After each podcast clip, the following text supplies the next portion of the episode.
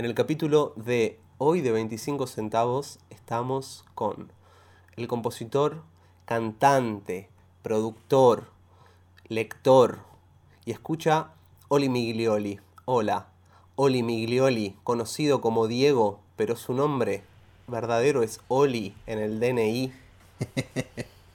Hola amigo, un placer estar acá, charlando con vos, nuevamente. Un placer estar vivos, ¿o no? Porque un placer estar vivos, sí. Las chances que había de nacer, ¿cuántas eran?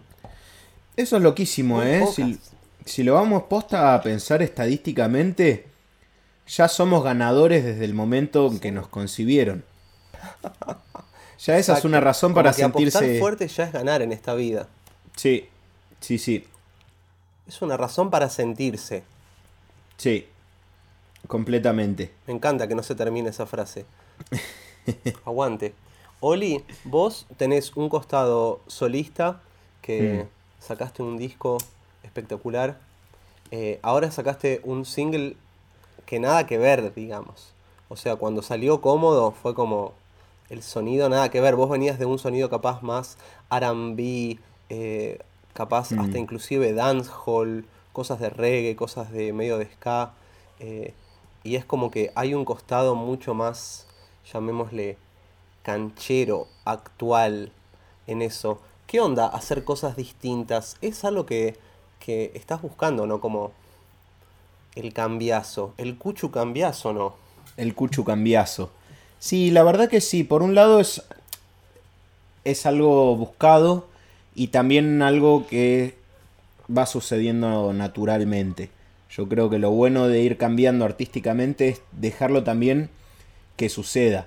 Y es muy importante para eso estar todo el tiempo escuchando nueva música. Em, pero sí, es verdad que hubo un cambio, como vos decís, un poco más... Estoy haciendo una música un poco más canchera, digamos, voy para allá. Y, sí, cómodo, algo distinto. Yo también me puse a escuchar más trap, sobre todo un trap chill, viste, como Cota de Friend, Toby Low. Y dije, bueno, vamos a hacer algo como esto, a ver cómo sale.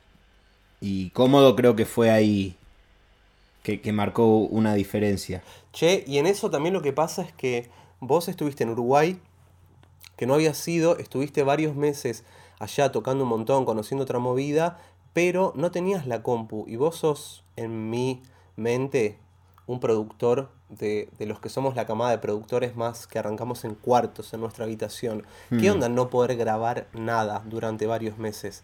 ¿Te llegó como a motivar para cuando te instalaste de nuevo en el sur? Ratatatatatatat o lo sufriste? Las dos. Las dos. Eh, cuando me fui a Uruguay en verano, o sea, la compu la llevé pero no tenía la placa, no tenía nada para, para grabar. Y no, en enero, en el verano, la verdad que no lo sufrí tanto porque estaba más en otra, de hecho tampoco usaba tanto el celular, eh, la, compu prácticamente no lo usaba, estaba ahí conectando con la gente, conectando con el lugar, eh, me iba a tocar, entonces en enero la verdad no, no lo padecí, no lo padecí como que no, no lo necesitaba. El tema fue después cuando me agarró la pandemia, que, quedé varado ahí en Punta del Diablo, que fueron tres meses. De marzo, en marzo arrancó la pandemia y me quedé ahí en Punta del Diablo hasta junio. Y ahí la verdad que sí, ahí como que lo padecí un poco, como que, que gana de grabar, de empezar a hacer cosas, como me sentí limitado. Limitado para producir, más que nada. Pero es verdad que también me motivó cuando llegué acá a producir a full. De hecho, ahora estoy produciendo una banda. Estoy produciendo, bueno, temas nuevos que se vienen míos. Estoy produciendo a, a Clary. Estoy produciendo los temas de ella. También un tema de la fémina también o no, me contó un pajarito. Sí. Un pajarito insider. Vamos. Un pajarito insider ahí. .com. Primicias.com barra Oli Miglioli. Todo esto arroba hotmail.com. Hermoso. Se filtró, se, filtró la data. se filtró a través de ese mail que acabamos de nombrar.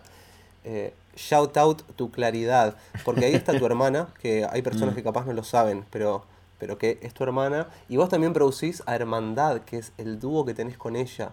Y a la vez la fémina capaz están de invitadas en tu disco y también produce craneando actividad algunas cosas tuyas que también hacen cosas con la fémina. Es como que el clan y el sentido colectivo está hace rato establecido en la familia, que también obviamente Sophie, eh, Truco y, y Clary son hermanas, como que es súper eh, hermanero todo, ¿no?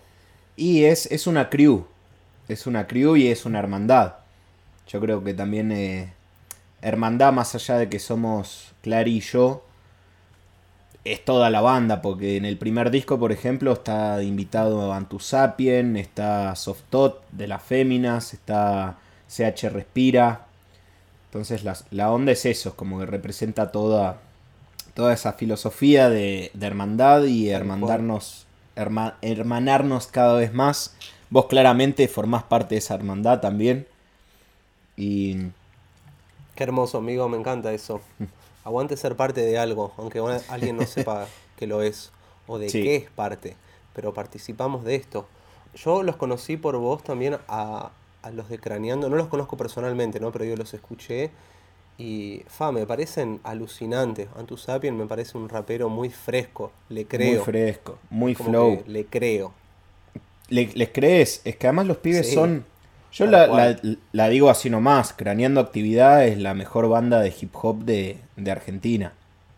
Y, no para mí, la es. Sí, yo estoy de acuerdo también. La tiro así, es la mejor banda de hip hop. No hay, no hay subjetividad. No, no, no, no hay, no hay subjetividad, vos lo dijiste. un segundo también, bandas de hip hop. Es hmm. como que no...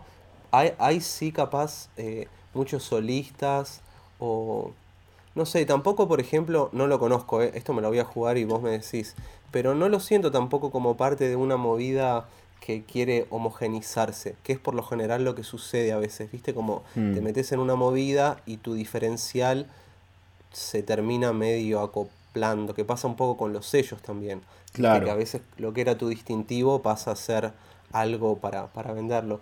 Pero siento que lo mantienen fresco porque no sé, craneando mismo el, single este que sacaron que se llama Fact That, lo estuve escuchando un montón. Me pareció de lo, de lo más old school, tipo KCO. Eh, temazo. Que, me encanta. Hermoso. Oli, entonces, volviendo un poco a, todo esto de que, de que sí es una divergencia y que, bueno, Penny está siendo parte de un sello en el que vos también estás participando, hablando de todo este colectivo y demás. Yo creo mm. que hay una idea y esto que hablamos es real porque hay personas muy queridas y está el amor y está la otra parte que para mí a veces se romantiza decir, no, pero en la música no hay competitividad, son todas buenas personas y como no tenés que ganarle a nadie, eh, va a estar todo bien. Yo no creo que sea así, como que también existe esa otra mm. parte, ¿no? Claramente, claramente. Yo, de hecho, muchos años tuve esa idea. Creo que hay Creo que está un poco demonizada la palabra competitividad, pero competitividad ahí. Pero es una realidad, es una realidad que vos competís con otros artistas y competís con vos mismo y sobre todo en el momento de hoy en día. O sea, hoy y este año hay un, un, montón de artistas subiendo sus canciones y, y todos de alguna manera quieren pegarla, queremos pegarla. Y eso genera una competencia, más allá de que sea agradable o no. Y yo creo que entre más uno se amigue con la idea de competir, como que más progresa también. Como yo creo que hay que empezar a ver la competitividad como algo positivo. Puede ser positivo, no necesariamente es algo negativo. Y la realidad es que... Claro, porque si lo pensamos para algo bien puntual, ponele, mm. imagínate un caso súper mundano. Oli Miglioli va a tocar todos los jueves en la cervecería Ringo. Bueno, si todos los jueves Oli va a tocar en la cervecería Ringo, que todavía no existe, pero es un gran nombre, esa cervecería, hay muchas personas que no pueden tocar ese jueves en la cervecería Ringo. No quiere decir ni que sea el único lugar, ni que el que toca es el mejor, ni nada. Pero también es cierto que hay una parte de esa competitividad que es real y que es peor negarla, decir, no, pero eh, eso no existe, la competitividad en la música o en el arte. Sí, existe, como cualquier rubro, digamos, ¿no? Cualquier rubro, pasa que es, es una cuestión de, de jerarquías, o sea, nos guste o no, vivimos en un universo que se rige por jerarquías, tanto en la naturaleza y nosotros no somos una excepción. Entonces, digamos, es eso, como vos decís, la cervecería Ringo. La cervecería seguramente va a buscar o el artista que mejor suene o el artista que más escucha. No necesariamente tenés que ser el mejor artista, ni el más formado, ni el que más talento tiene para que.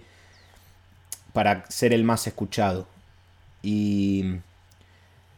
Y bueno, la cervecería va a buscar eso, va a buscar también una rentabilidad, o sea, le tiene que servir a la o cervecería. buscar qué funciona capaz. Exacto, capaz esas personas buscan qué rinde en ese lugar específico, porque a veces la banda, el artista, el artista que toca en un espacio, no es que es mejor o peor, es que no funcionó en ese contexto, eh, en ese contraste a veces, ¿viste? Claro. Por ejemplo, hay una cervecería, está todo re tranqui, aparece un show más arriba, a veces la levanta, a veces puede quedar medio desubicado, como demasiado arriba, hay veces que al revés, que está todo muy arriba y la banda está más abajo, como que es muy difícil pensar las cosas sin pensar en una armonía y en un contraste, ¿no? Como Claro. decir, esto está bueno, esto está malo, como si fuese un objeto, ¿no? Sí. Sí, eh, hay muchos matices, es muy complejo. Pero, pero volviendo a ese tema, sí, yo creo que es una realidad que hay competencia en la música. Y es como vos decís, creo que entre uno más rápido se amigue con esa idea, uno más se da el, el tiempo y el espacio para progresar. Digamos, es, es también una realidad que en ningún rubro, o hablando en la música, es imposible, por ejemplo, que todas las canciones la peguen al mismo tiempo, o que todos los artistas la peguen al mismo tiempo. Eh, y no, no tiene que ver No, tal cual. no, no tiene que ver, por eso te digo, no tiene que ver tanto con el mérito. Por más que el mérito sea importante, hay muchos matices. Es como. vo- la música que vos haces puede tener menos contenido capaz que otro artista, pero ser más escuchado. Eso se ve todos los días en, en la industria de la Tal música. cual. Y... Sí, o mismo la idea de, de, carre- de, por ejemplo, de esa eh, trayecto, trayectoria.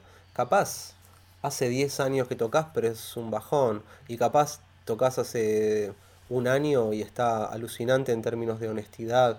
Eh, capaz sos muy precisa eh, tocando Claro. el piano, pero después a la hora de interpretar eso no, no es tan emotivo. Capaz es súper emotivo y cero ortodoxo. Digo, Claro. Lo podemos ver en, en todos lados, ¿no? Gustavo Pena en Uruguay es un ejemplo, Eduardo Mateo. Claro. eh, no sé, un montón de cosas. Lo que es cierto que decimos es, me hizo acordar un poco otras charlas de, son datos, no significa que estemos de acuerdo, pero es real, no, no es que yo estoy diciendo, está buenísimo, que tal cosa, Claro. pero sí, sí existe como en otros rubros y E- Es muy importante eso, ¿viste? Sacar a veces de si nos parece bien o mal y hay cosas que son reales, como vos decís.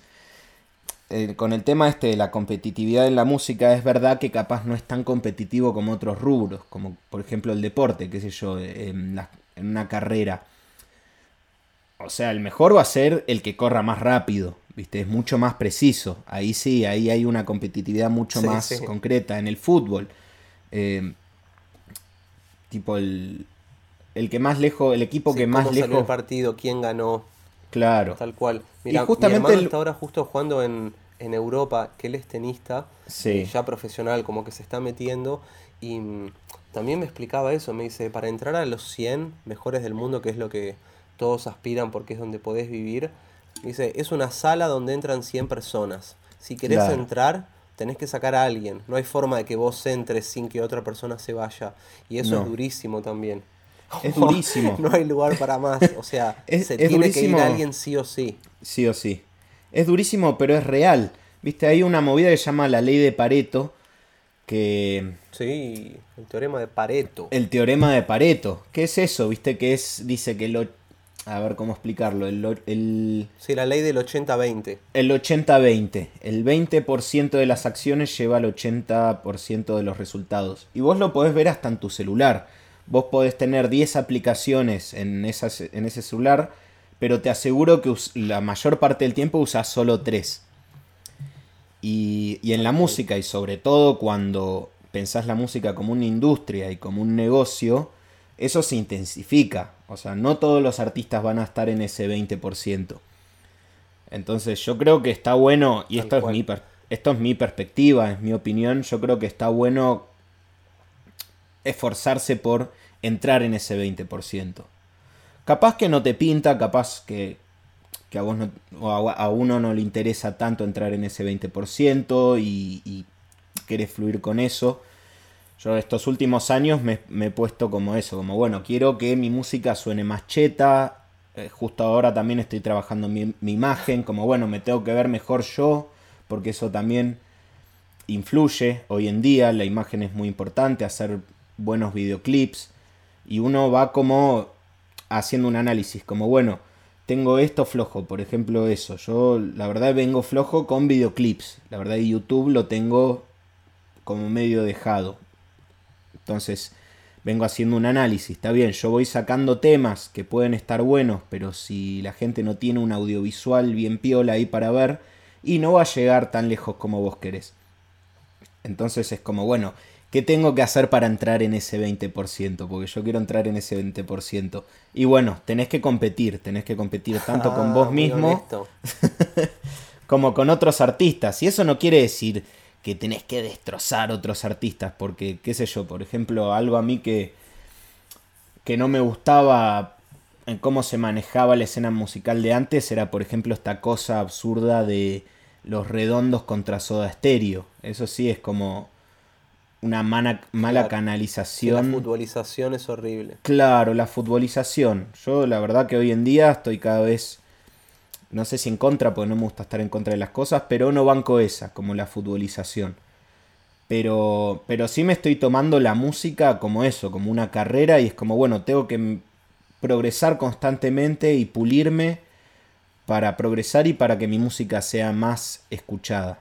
Eh, sí, sí, banco. ¿Sabes por qué banco también? Eh, mm. Banco primero porque lo tengo que hacer yo y porque me gusta anotar cosas y lo que decimos de nada, hacer ese laburo diario, pero también porque si pretendemos que la música tiene que seguir ganando derechos a nivel nacional, a nivel internacional, que se deje de ver como un hobby, que nos paguen mejor, eh, mm. básicamente eso, tener más derechos, no podés pretender ni dedicarle una hora por día, ni tampoco pretender no mejorar. ¿Qué rubro no quiere mejorar?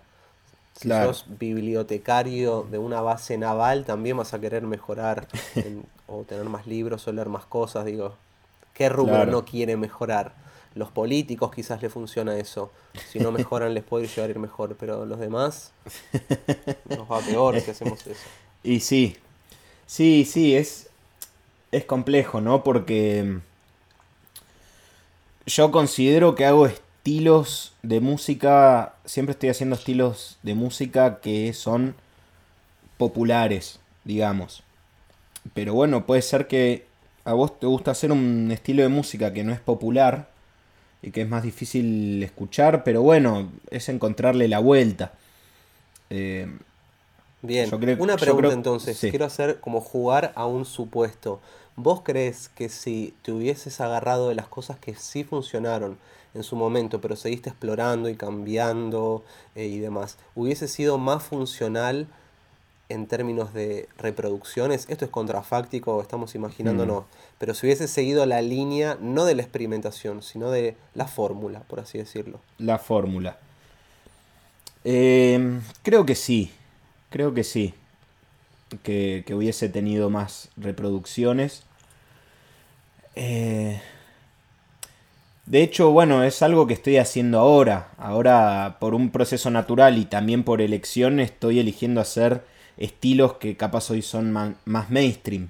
Eh, es como te digo, por una parte es natural, porque por ejemplo, últimamente yo estoy escuchando más rap y más reggaetón. Entonces, yo siempre, desde que empecé música, hago la música que escucho.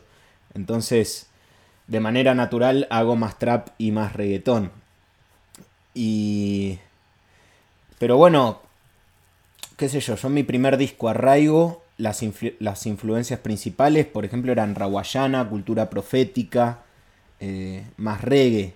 Cosas que en su momento sí eran populares, pero no era lo más popular.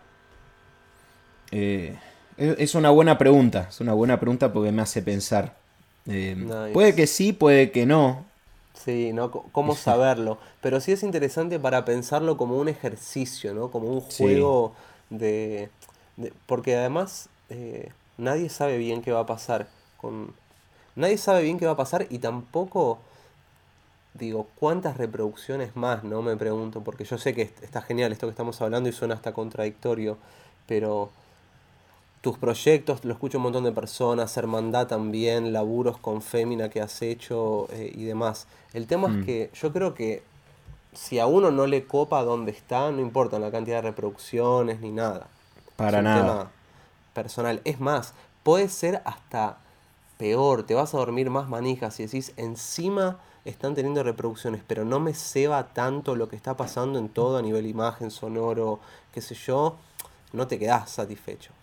Y no, no, los números no te corroboran nada. Viste, eso es, es algo hoy en día que tiene sus pros y sus contras. Yo creo que a veces darle tanta importancia a los números. Eh, de hecho, eso fue algo que dijo Antusapien que me quedó grabado. Que es como a veces te perdés en los números y te olvidas de las letras. Y es verdad, es verdad, los oh, números son importantísimos. Son importantísimos y está bueno darles importancia, pero es, pero estamos llenos de números. No es lo mismo ser famoso respetado, mi hermano, está claro. al menos de ese lado. Claro. Paparazzi que pisó mi compa, te picó la cola, súbase los lompa que no da. Eso es increíble también, me encanta. Ese es increíble, súbase los lompa que no da. Eso, me encanta de Craneando, que tiene una picanteada que es bien del rap, del hip hop. Eh, que es... Bien, qué bueno que tocaste ese tema. Vos también eh, tenés como una faceta picante en la comunicación de las redes. De hecho, el otro día hablaba un poco con, eh, con Germán, que él quiere que le diga el papu, pero yo todavía no tengo confianza, pero me dice, decime papu. El papu necesito un poco más todavía. Y me contó, o sea, puse ese, ese, mm, esa cosa de, de, las comparaciones de cuando suben temas cantando un poco como la fémina, de la idea de que si no naces con el flow, no lo tenés. Y para mí fue re interesante porque yo no creo en eso. Eh, no, mm. no, creo tanto en el talento, como siento que el talento a veces mm, es medio malinterpretado por laburo arduo. Y vos que la tenés a tu hermana y que la conoces, o que yo no sé que estoy grabando con la Wewi, toman clases de canto lírico todas las semanas y tocan varios instrumentos y practican. Eh, tu hermana también está todo el tiempo componiendo y haciendo cosas, pero entiendo a dónde va de que hay algo más que nadie sabe explicar. Capaz a eso se refiere con el flow o el talento, mm. ¿no? ¿Vos qué opinás de eso? Eh, es complejo y, es una zona delicada. Tengo capaz sentimientos encontrados pero, por ejemplo, hablando del rap, sí es verdad. Digamos, para hacer rap lo tenés que escuchar. Lo tenés que escuchar y hace muchos años. A veces yo creo que el rap muchas veces se piensa que es algo fácil y no, no es nada fácil. Eh, necesitas mucha práctica y menos por un lado, el freestyle para mí. ¿Cómo? Menos el freestyle, imposible eso. Menos el freestyle, sí, sí. Es complejo porque por un lado yo banco que, qué sé yo, por ejemplo, querés cantar. Sí es verdad que todos nacemos con un don distinto y los dones sí, o nacés con el don o no nacés, eso es así. Ahora, eso no quiere decir que si vos querés cantar o querés rapear y realmente estás interesado en eso, vos metele, capaz no vas a ser el mejor rapero del mundo, pero bueno, te vas a divertir, eh, lo vas a aprovechar. Ahora, si ves que no tenés el don. Todo que no quiere escuchar a alguien que se dedica a eso, ¿viste? Y es durísimo, es durísimo. Pero yo hace tiempo que, que tomé una filosofía de vida de que es prefiero ver el mundo como es a como me gustaría que sea. Entonces, qué sé yo, vamos al ejemplo Qué la Matrix, ¿no? Y eso tiene que ver mucho con la Matrix. Eso es la Matrix. Esta Matrix tiene sus reglas y funciona de una manera muy específica. Y qué sé yo, vamos de vuelta al ejemplo del fútbol. Em, o sea, hay gente que es tocada. Vos lo ves a Messi, es un tipo que está tocado. O sea, el tipo es, el 1% del 1%. Ahora, para mí... Sí, todos seríamos Messi si no, ¿no? Claro, todos seríamos Messi. Y, y para mí no es verdad que el mundo está lleno de Messi. No, ese nivel es el 1% del 1%. Ahora, Para mí hay un talento que es mucho más importante que cualquier otro talento, que es el talento de la constancia. Que eso sí yo creo que lo puede adquirir cualquiera.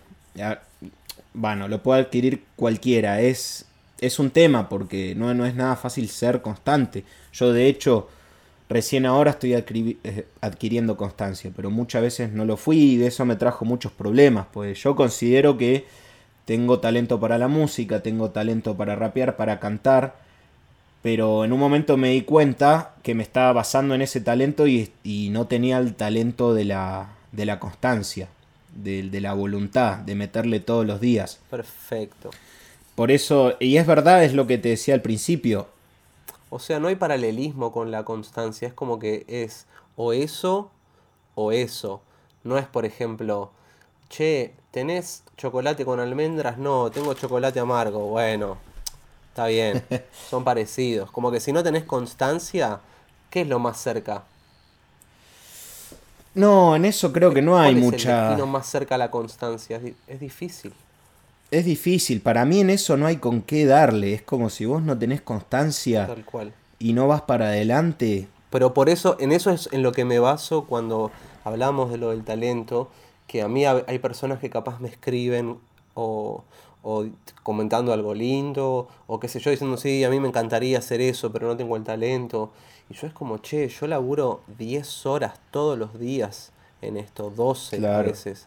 Estoy todo el día desde ahí o, pensando, o cantando, o tocando la guitarra, o componiendo, o grabando cintas, o tocando la batería, o lo que sea. Aún así siento que hay algo que es muy importante, que es saber para cuál está uno porque a veces eh, si no sabes para cuál estás en ese momento, sí podés cosechar un montón de desilusiones. Eh, por ejemplo, yo el rap lo entiendo y lo comprendo y hasta he escrito algunas cositas, pero yo siento que sería malísimo como rapero. no me voy a meter en eso, digamos. Y en el rap, lo que sabes lo que tiene el rap es como el tango, ¿entendés? O cantar flamenco. Hay ciertas cosas que las tenés que haber hecho desde chico para mí. Que lo tenés que haber mamado desde chico. Eh, yo no puedo pretender ahora ser un cantante de flamenco si no soy andaluz. Em, o, lo tendría que haber. Me tendría que haber recabido el flamenco cuando tenía 5 años. Eh, y es, complejo el tema de los talentos, porque, qué sé yo, si le tengo que dar un consejo a alguien es. Porque hay una realidad que es uno no tiene talento para todo, pero todos tenemos un talento en específico. Y a veces tenemos que encontrarlo. Es como, yo banco igual eso de que si uno quiere cantar, vos probá y descubrí si es tu talento. Te vas a dar cuenta. Ahora, para mí lo... Pero eso también, ¿no? Hmm. O sea, hay que probarlo también. Perdón, ¿qué decías para mí? Así no te interrumpo de nuevo, Oli. Eh, no, eso, hay que probarlo. No, no hay que quedarse con las ganas de probarlo. Puede que sea tu talento o no. Pero para mí lo mejor es detectar tu talento y metele a eso. Porque el talento va muy de la mano con el disfrute. O sea, vos, eh, el talento de las personas se disfruta. Tu talento es lo que vos más disfrutás, por lo tanto te sale fácil. Ahora, yo también creo que sale por los poros. Sale por los poros. Y de todas maneras, yo creo que estás. Los talentos están sobrevaluados. Es como si el talento no lo laburás, lo podés perder. Pero, pero sí, hablando, volviendo al tema de, lo que decía Sudaka, y yo estoy bastante de acuerdo, sobre todo en, el rap, es, muy complejo. El rap no es algo que vos puedas adquirir porque sí. Si querés probarlo, pero, pero sobre todo si vamos a hablar de competencia, el rap surge de la competencia. O sea, las batallas de gallos son es un deporte. Después yo, por ejemplo, yo no hago batallas de gallo, yo soy más del rap por, hacerlo, por decir cosas. Cypher, ¿no? Claro, pero en el rap se evalúa, o sea, es, es eso, se evalúa el flow, se evalúa lo que decís, la métrica que tenés. Son un montón de componentes que son muy complejos. Y requiere práctica, pero también... Yo soy rapero, mira, te voy, a, te voy ahora a hacer un, un freestyle, Oli. A ver. Oli Miglioli ahora es parte del podcast, aunque él ya no lo sepa, que también lo valora. Oli es mi amigo, más bien un amigo de antaño. ¿Cuántas veces por mes cumpliste años? ¡Wow! Yo, yo, yo. Yo. A ver, Oli, el peor rap que puedas decirte, tírate ahora. Tiene que ser peor que ese. Peor que ese, peor que ese, a ver. Peor que ese, es muy difícil. Eh, estoy tomando mate con mi amigo Nico. Mañana no sé qué voy a almorzar, pero mañana la voy a pasar piola. Excelente, siento que puede durar mucho tiempo. El ruido de la heladera entra por mi micrófono. ¿Cuántas veces tengo que decirte que no tengo piojos? Ojo ahí. Esa fue buena, ¿eh? Ojo por ahí. Esa me gustó. Esa fue, eh, fue más buena de lo que yo quería que sea. Sí, hay algo que también sucede, por ejemplo, este año, a principio de año arranqué, eh, no, fines del año pasado, arranqué arco y flecha, que tenía unas ganas hace años, Soli, onda tenía muchas ganas durante, te diría, seis años quería empezar. Mm, Cuestión que cuando arranqué clases realmente tenía facilidad, dicho como por, por mi maestro, terminé el primer año, como ya pude hacer centro varias veces. Y yo pensaba como, ¿qué onda si no hubiese hecho clases? Nunca. mm. Nunca hubiese corroborado que capaz tenía facilidad para eso. Después por un montón de cosas me cuestan un montón más. Pero qué flashero que si no lo probás, tampoco va a alcanzar con ningún don.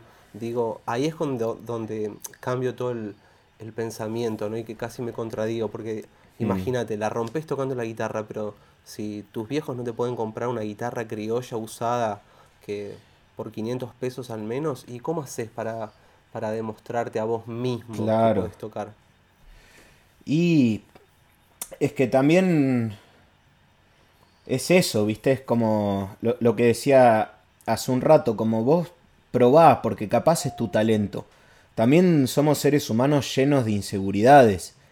Y, y a veces por esas inseguridades ni probamos las cosas y no solo nos perdemos de, de aprender y pasar buenos momentos, sino que a veces dejamos pasar nuestro don. O sea, capaz no lo descubrimos nunca por esas inseguridades. Es como vos decís, si no hubieses empezado no te das cuenta de eso. Y debe haber un montón de cosas que no sabemos en, en las que somos buenos. Por eso yo creo que ¿Y eso ¿Cuántas también es... un- veces dejamos pasar, o sea, cuántas veces dejamos pasar un dron también? Que pasa, Claro. pasa un dron por el cielo. Vos lo dejaste pasar, ese dron. Sí. Es un dron que ya se fue y no sabes si va a volver ese dron.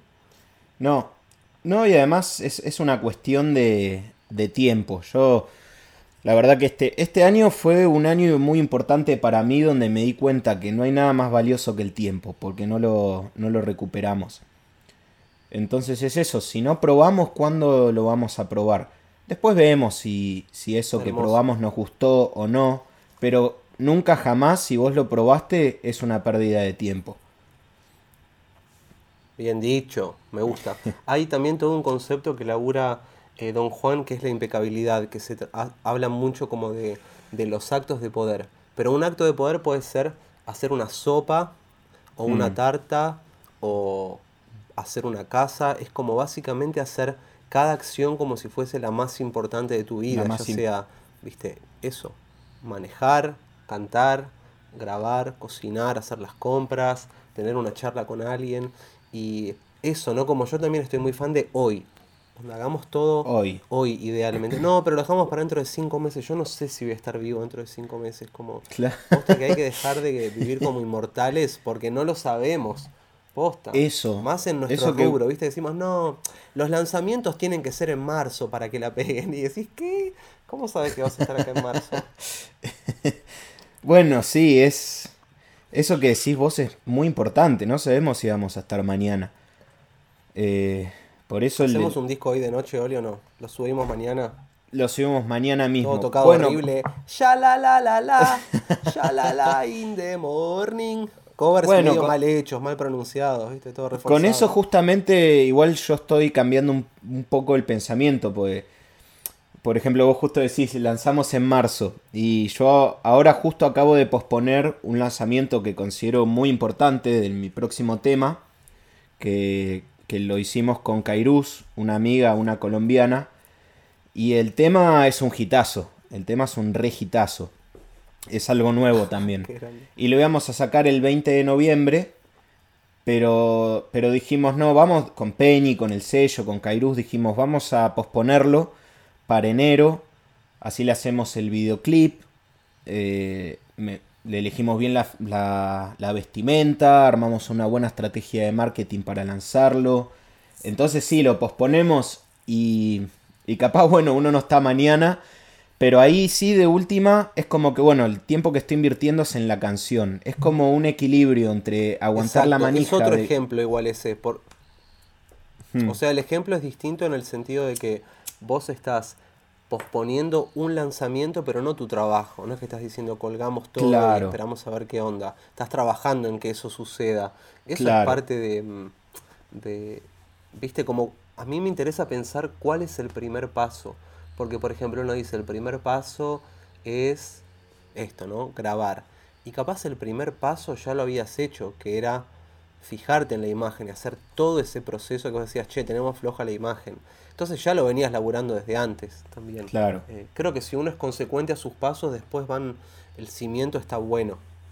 Sí. Sí, sí, es como.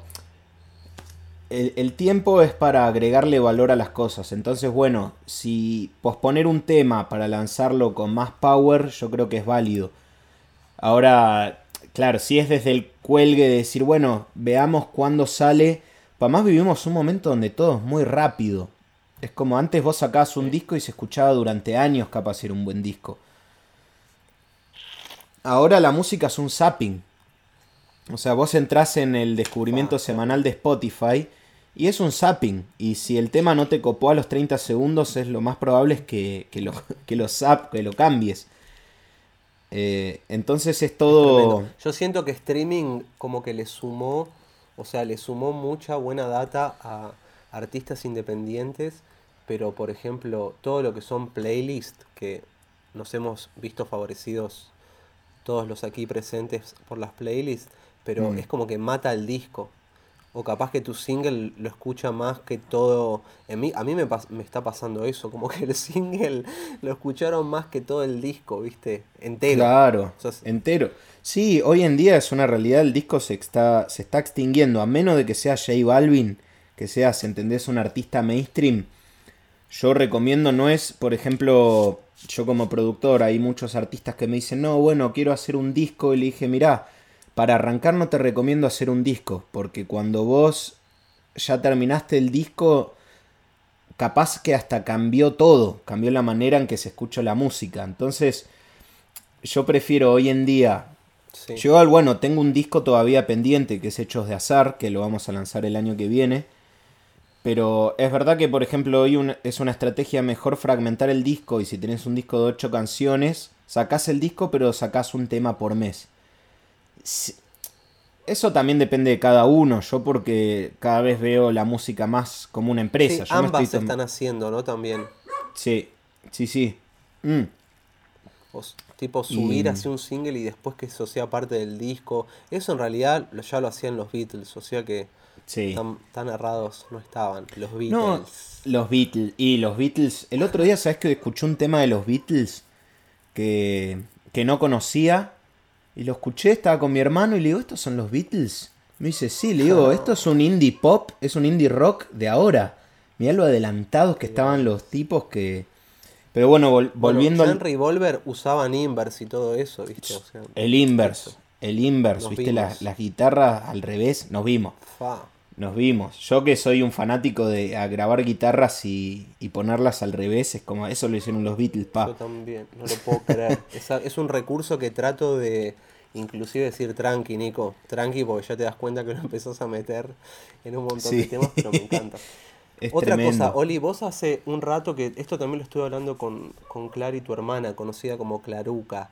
Claruca. En tu vida. De un curso de milagros. Y me acuerdo cuando nos vimos en Buenos Aires, que estuvimos ahí, fue un muy bonito encuentro. que hicimos un show acústico en un centro cultural que habían clausurado. Eso es punk rock. Habían Eso es punk rock. Eso es punk rock, pero tranquilo, sin romper nada. Y me hablaste mucho de un curso de milagros. Eh, puede ser que todo este cambio también de filosofía eh, y de, por ejemplo, sé que estás haciendo las duchas de agua fría, que está buenísimo. Sé que al sistema inmunológico le hace muy bien. Pero está vinculado todo esto con onda data interna que se está viendo manifestada en el afuera. Completamente, completamente. Un curso de milagros. Bueno, primero que nada, los que nos estén escuchando les recomiendo que vayan a, a buscar información sobre un curso de milagros porque es algo increíble. Pero sí, a mí un curso de milagros, la premisa es que, digamos, todo lo que pasa en tu vida, todo lo que ves es una proyección. Y, y bueno, yo sobre todo este año, hace tiempo que dije, bueno, tengo que cambiar mis hábitos porque si no estoy en cualquiera. Yo creo que a eso el curso de milagros me tuvo un montón de influencia.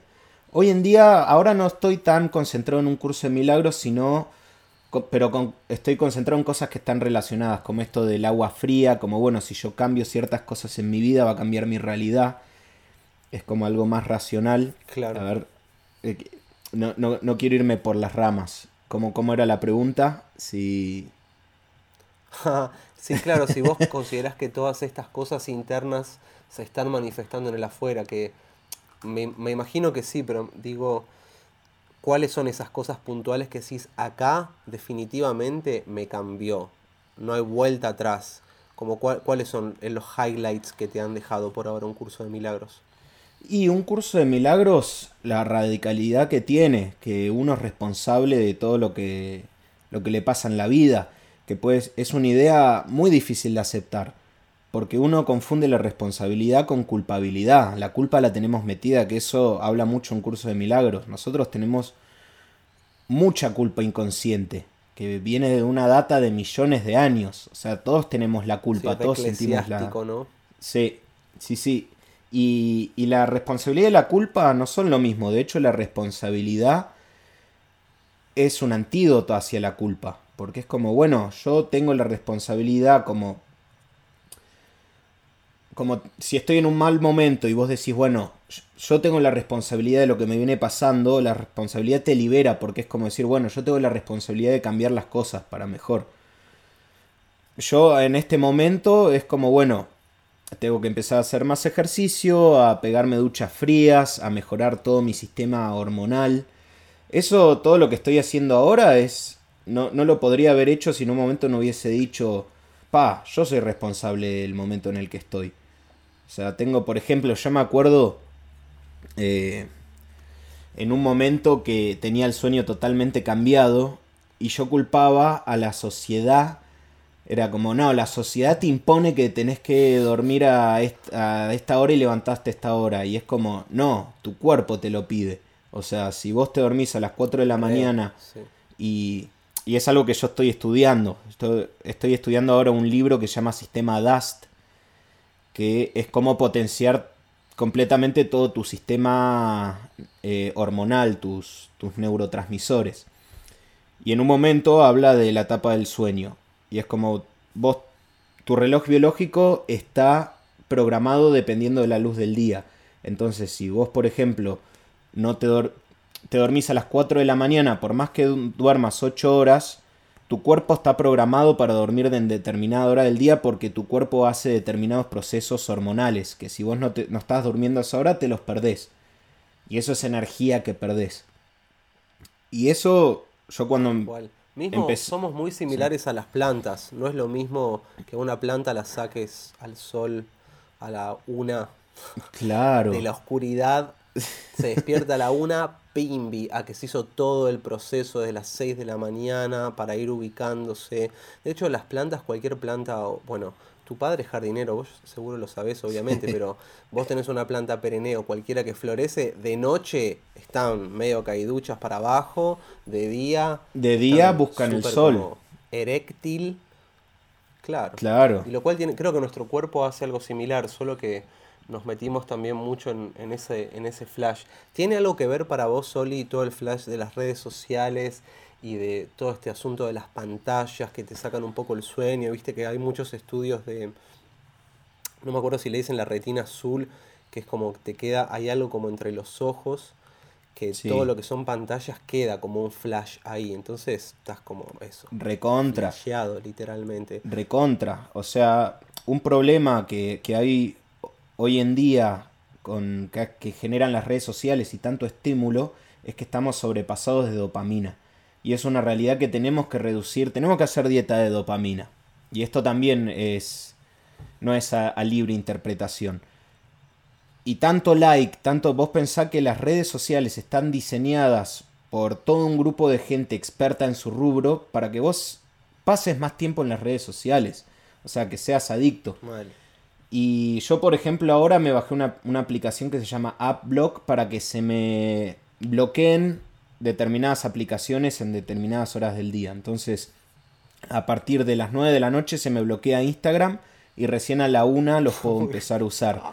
Entonces, yo ahora estoy haciendo el proceso de que me levanto a la mañana, yo algo que hacías hasta hace poco y que bueno, mucha gente hace, es dormirse con el celular y y levantarte y lo primero que haces es ver el, ver el celular. Eso es un shot de dopamina que después te, te, atrofia el cerebro. Malísimo, claro, claro. Entonces terminamos viviendo, no vivimos como nosotros queremos, sino somos esclavos de, de estímulos externos. Yo ahora las mañanas me las tomo, bueno, me levanto temprano, lo primero que hago en el día es meditar, después darme una ducha fría, hacer un poco de ejercicio, Todavía no logro hacerlo como a mí me gusta porque a veces dejo de lado el ejercicio, es algo de día a día, pero con que día a día pueda mejorar un 1%, un 1% ya es un avance.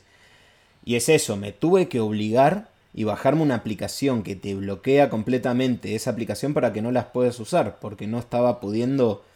Porque ¿qué pasa con la dopamina? Tu cerebro se programa para las cosas que a vos te da una recompensa. Entonces vos te levantás y tu cerebro ya te está pidiendo ese shot de dopamina. Entonces es como, no, brother, vamos a cambiar completamente tu sistema neurocientífico para que se amolde a otra cosa. Y es verdad que vivimos hoy en día en una sociedad que está, o sea, nuestra generación tiene unos niveles de ansiedad y de depresión tremendos. Y eso está hecho por el mal de esta era, ¿no? Depresión, ansiedad, estrés. Claro. Y eso es lo que te, esto, lo que me llevó el curso de milagros es decir, yo soy el responsable. O sea, yo puedo culpar a Mark Zuckerberg y a todas las, digamos, los dueños de las redes sociales de que trabajan para que te hagas adicto, pero los brothers no lo van a dejar de hacer. Entonces la responsabilidad de cambiar eso es mía. Eso está ahí, la Matrix está ahí. Además convengamos que les chupa un huevo, ¿no? Porque digo, si lo pensamos un toque, si, si nosotros no nos ponemos como ese límite. O sea, si uno no cuida su salud mental, nadie la va a cuidar por uno. Nadie. Porque realmente a ellos ni les importa el nivel de adicción o de comparación, porque también pasa eso, hay mucho de estar comparando. Eh, hay una cosa que sucedió muy interesante para mí que hicieron los, los Raconteurs, ¿viste la banda de Jack White? Sí. Eh, que lo que hablaban de esto mismo, pero lo que flasheaban era por qué las personas, eh, o sea, cuál es la, diferencia entre tener el celular para una cosa o para la otra, porque viste que la justificación todo lo puede. O sea, no, lo que pasa es que estoy esperando un mensaje, la, que hacemos todos, ¿no? Y todas. Sí. Entonces, lo que hicieron fue en cada show hacer unos dispositivos en los cuales vos tenías que dejar el celular y en lo que vos duraba el show no podías estar con el celular. Pero llevaban un fotógrafo profesional en su gira, como diciendo, ¿Qué onda? ¿Estaba filmando para qué? ¿Para sacar fotos y se escucha horrible? Van a ver fotos. Ahora, empezaron la gira de lo que hacían lo opuesto. Por lo general hacían los lugares más lejanos primero y en su país al final para estar súper arraigados en las últimas fechas. Arrancaron mm. al revés y lo que notaron en estadios enormes, onda, 30.000 personas, que la cantidad de personas que subían fotos del show después eran, ponele, 30, Oli. Un número absurdo. absurdo. No era para mostrar que habían ido. Mucho era para decir, mirá dónde estoy, que vos no estás. Claro. Que eso es una gran diferencia. No, estoy compartiendo poesía para que vos te ilumines. Claro. Es como. Bueno, eso se llama, tiene un nombre, se llama FOMO. O sea, algo que generan las redes sociales es como vos ves, qué sé yo, la foto de repente de alguien que está en Cancún y vos estás en Buenos Aires y decís, ah, mirá la vida que tiene él y yo tengo esta vida. Y capaz el chabón ese que subieron esa foto la está pasando re mal en el Caribe. O capaz no, capaz la está pasando re bien. O capaz estuvo laburando todo el año y recién ahí siempre te da la sensación de que el otro la está pasando mejor que vos. Que el otro tiene una vida mejor que la tuya. Y las redes sociales son la Matrix. Eso hay que tenerlo, tenerlo claro. Es, es una ilusión. No, no es la vida real. Eso no quiere decir que haya que dejar las redes sociales pero sí es verdad que hay que tomar cosas, hay que tomar acciones al respecto y es como te genera una adicción, esa adicción la tenés. Y en mi caso me ayuda eso, a ser estricto con... Yo me conozco, yo soy una persona con un comportamiento muy adictivo, entonces tengo que llegar a situaciones extremas como bloquear una aplicación eh. Para, para, no usarla. Pero eso es verdad, viste como... Pero ¿crees que el próximo paso va a ser dejar de usar la aplicación sin el, esta app block? Y en algún momento, hasta que mi cerebro se acomode y genere nuevas conexiones, en un momento seguramente no voy a necesitar usar AppBlock. Pero ahora lo necesito. Y pues además prefiero... A mí me pasó eso similar con... Perdón, Oli, me pasó eso con... Por ejemplo, yo no soy un músico que toque mucho el instrumento, no es que soy de los guitarristas que toca 8 horas por día. Sí le dedico muchas horas a la música, pero, pero no, no soy un instrumentista así de estar cebado con la guitarra. Claro. Pero no lo digo orgulloso, me refiero a que lo, quiero un poco cambiar. Y estuve cambiando eso como la de no estar con el celo y despertarme y tratar de organizar como un show conmigo mismo, un encuentro, mejor dicho, con, conmigo mismo. Y claramente pasan cosas piolas obligándome como que a esto hablamos de la constancia antes, si no te pones y no generás la situación y tampoco... Eh, el otro día lo escuchaba a Jordan Raki decir que para él la inspiración no existía. radical, ¿no? muy radical. Pero él dice, no, la verdad que yo me siento y, me pongo a laburar todo el tiempo. O sea, que él, eh, esta idea de le escuché algo similar a Erika Badu que decía que no existía el, writer's block, ¿viste? El, bloqueo creativo, sino que era momento de carga, ¿viste? Mm. Como que estabas cargando el celo ahí. Y un poco es eso, como que a veces entre que te pones a tocar el instrumento y grabaste y editaste y fijaste efectos y tuk tuk tuk, ahí aparece. ahí aparece, se la, la, inspiración se, es como la frase esta, que la inspiración me encuentre trabajando la inspiración se genera, no hay nada más para un artista auto, auto boicoteador que esperar la inspiración. Porque además, repito, hay que tener en cuenta las, la sociedad en la que vivimos hoy 2020, llena de estímulos. Eh, si vos te quedás esperando en Instagram que te llegue la inspiración, y capaz te llega, pero, pero no, la, no la generaste. O sea, a mí me pasa cuando me pongo a producir, a veces si no me obligo a sentarme a producir, no se genera esa inspiración. Y entre que abro y empiezo a probar, es como, uh, lo, lo generaste vos. O sea, la inspiración va, también se entrena para mí. Hay, hay, hay que dejar de verla pasa eso con los shows, Soli, también? O sea, con, con los shows en el sentido de que al tener un show ya te organizás unas semanas antes de ir ensayando y te pones a tocar más y cantas más, o todo este tiempo que no estuviste tocando tanto, eh, seguías con esa tocata habitual de los temas. ¿Ensayás tus temas solo en tu casa? En general no, y es algo que debería empezar a hacer, como, como yo suelo tocar mucho acústico, es verdad que muchos shows a veces los hago por, por trabajo pero, pero es algo que tengo pendiente hacer de sí, preparar los shows. Bueno, ahora estábamos ensayando con Hermandad. Ahora por este tema del coronavirus, hace ya varias semanas que no ensayamos. Pero ¿Qué tema hace mucho. Coronavirus? Y el, ahora cansa. No había escuchado nada desde marzo. El chabón No, nunca que- había escuchado nada, recién ahora. Se había enterado, ¿no? Qué lindo, qué lindo, qué lindo, ¿no? No El enterarse. Nunca se había enterado. Eh. Hoy habíamos la panadería y la, con- Sí, la conozco a la, a la panadera porque, nada, compro ahí alfajores de maicena, más, más de lo que todos creen. Y había una señora comprando antes y entonces que salió 100 pesos lo que ella pagó. Y digo, disculpas, 100 pesos son 100 dólares, ¿no? Y me mira la señora como diciendo, chabón, le pifiaste por 20 años. Esto era en el 2000. Y así me empiezo a reír El mira un- como diciendo, no, claro, ok, menos mal. El tipo venía en el del 1 a 1, 2000, ¿no? Estaba. mil- venía del 1 a 1. Volver al futuro, pero versión argenta. O sea, Versión iríamos al argenta, 1 a ¿no? 1, gente, te vas con 10 mil pesos, volvés con 10 mil dólares. Paso, Un campeonato. sos vos. Una vez habíamos flasheado con un amigo tipo historia como que bueno, los chabones tenían una máquina del tiempo, entonces iban al pasado a con, con 100 pesos se compraban dólares en el pasado, ¿entendés? En el 1 a 1, entonces volvían con más Sí, dólares, acá los cambiaban y bueno, le habíamos hecho toda la trama, de repente aparecía la FIP del tiempo, ¿viste? Como se empezaba a sospechar, ¿qué onda estos que están haciendo tanta guita? Viste de la nada, y ahí aparece la. Me ¿Qué toda una flasheada. monotributistas? Claro. Me encanta. Adrián Suar podría remontar Polka con estas ideas. Adrián Suar, estás perdiendo guita acá. Seguís Estás insistiendo con las boludeces de siempre, Adrián Suar. Seguí insistiendo con las boludeces de siempre, Adrián Suar, vos, ¿eh? No nos des bola a nosotros. Está bien. Oli, Pero. ¿cuál, Sí. ¿cuál es, podemos decir, el próximo paso? ¿O cuál te gustaría que sea el próximo paso eh, en esta vida tuya? En esta vida. eh, mejorarme a mí mismo. Eso es como algo que me estoy toman- tomando ahora. Que ser cada día mejor en lo que hago, ser cada día más productivo, eh, ser cada día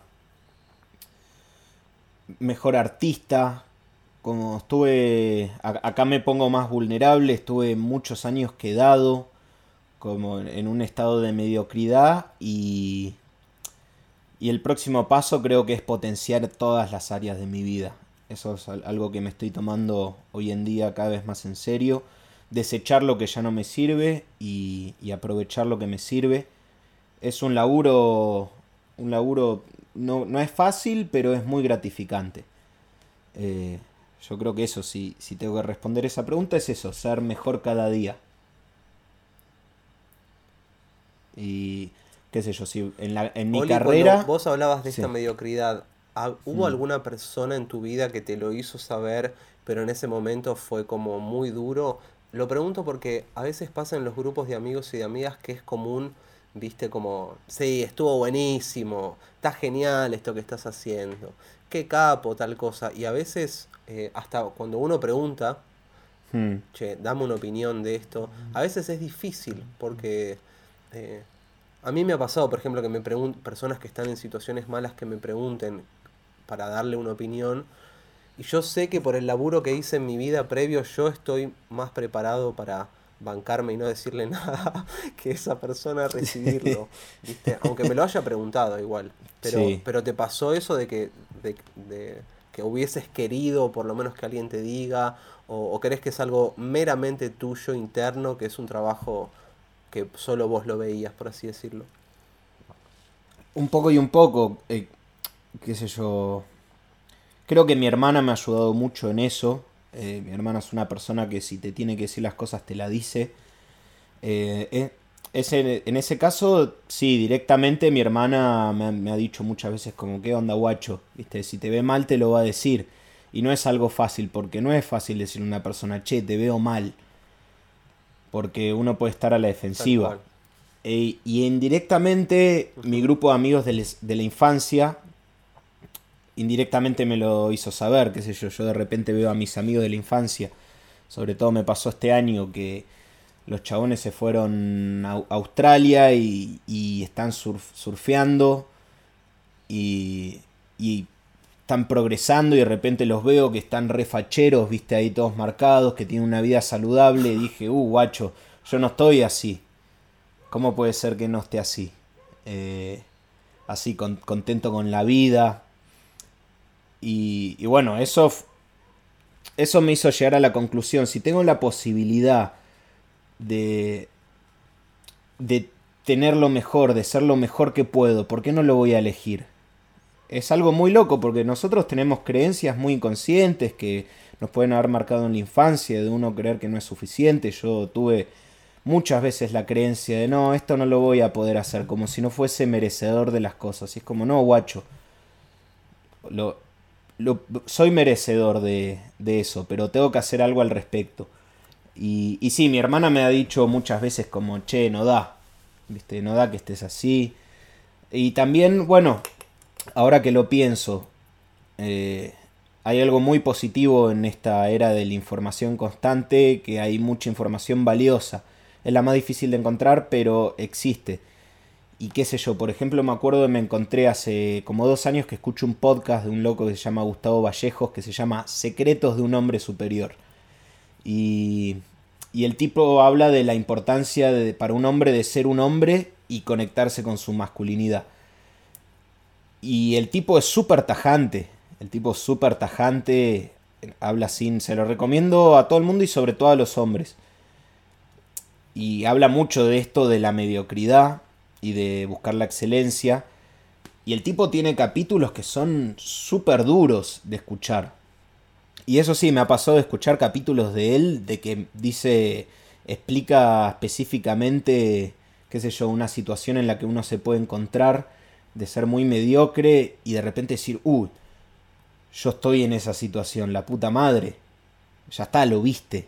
O sea, ya lo viste, ¿no? ahí sí no hay vuelta atrás. Y es como tomás cartas en el asunto y es como, bueno, si yo quiero ser merecedor de todo lo bueno que tiene la vida, eso lo tenés que construir. Y lo tenés que construir día a día. Ahí sí es responsabilidad 100%, no 90%, no 99%, es 100%. Claro, claro. Sí, porque lo más fácil es echarle la culpa y me parece que lo más fácil en lo que hacemos nosotros en nuestro rubro es sentirte que no tenés el reconocimiento que te mereces, ¿no? Es como el gran cliché y el gran patrón que se repite, sea diseño, música, cine, fotografía.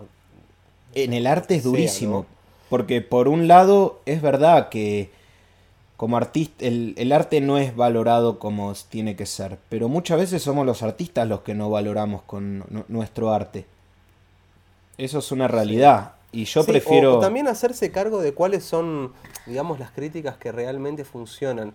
Mira, me acuerdo que una de las. Eh, de las personas que maneja como el área de cultura de TELAM, viste la Agencia Nacional de Noticias, eh, nada, le gusta lo que hago, como que me banca, nos ha invitado como para hacer, o sea, prensa y sabe que nosotros no pagamos prensa porque no tenemos dinero, entonces se copa, bla, bla, bla. Entonces es una persona que me pregunta por lo general sobre los próximos pasos, ¿no? Y me acuerdo que en un show, esto fue creo que 2017, eh, no me acuerdo qué pasó, que un show no estuvo bueno, no estuvo bueno en convocatoria, viste, como que esperábamos otra cosa y salió bastante pinchado.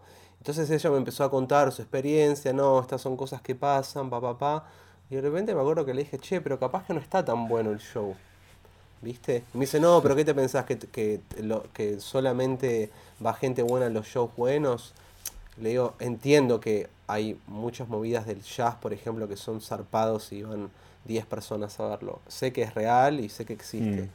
Pero creo que me sirve mucho más pensar qué onda si no está tan bueno porque voy a ir a mi casa y voy a tratar de que sea el doble de mejor para la semana que viene, ¿no? Para dentro de cinco años. Onda, me fui con ganas de mejorar a full. Y si capaz me iba diciendo, sí, lo que pasa es que hoy tocaba también en tal lado tal persona, o sí, pero era un martes el show, o cualquier excusa, ¿qué me llevo de eso? ¿Qué, qué hago con eso? Nada. Claro. Claro, no. No ahí no hay posibilidad de progresar porque no haces un análisis. A mí me pasó una vez, me acuerdo el... ¿Cuándo fue? El año... El verano pasado, no, el otro. Hice mi primer show acá con banda, todo. Y el show, la verdad, sonó tremendo, pero fue... Fue poca gente, no fue la gente que me hubiese gustado que vaya. Y bueno, yo después tuve que poner guita para el sonido, o sea, porque no, no se cubrió con las entradas. Y, y después hice un análisis, dije, por suerte ahí ya había empezado con el curso de milagros. Y, y dije, como, bueno, ¿qué hice mal? Porque la verdad que el show no sonó mal, pero no salió como yo quise. Entonces fue como, bueno, la verdad que estuve re flojo en la convocatoria, eh, por procrastinar. Por, y tranquilamente puedo haber dicho como, no, la gente no valora los... Eh, yo creo que esa es una, una actitud muy infantil que, claro. que tienen muchos artistas, ¿viste? Eh, que, que, todos tenemos en algún momento. Y si yo me, es como decís vos, si me hubiese ido como, bueno, no, bueno, porque qué sé yo, qué sé yo, es como, no, no, no se hubiese progresado nada. Y, y eso es muy importante, por eso yo recalco la importancia de tomate todo con como que la responsabilidad fue tuya. Y repito, no es culpabilidad, porque también es lo mismo.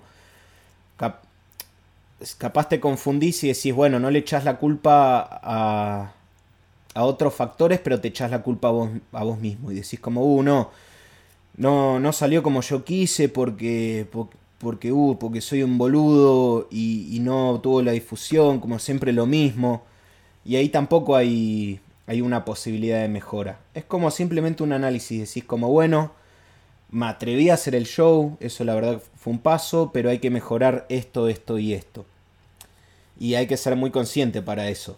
Es como la culpa siempre busca... La, la culpa es como, como algo que siempre quiere ir para un lugar y que si no es a los demás es hacia vos mismo. Por eso digo que la responsabilidad es un antídoto.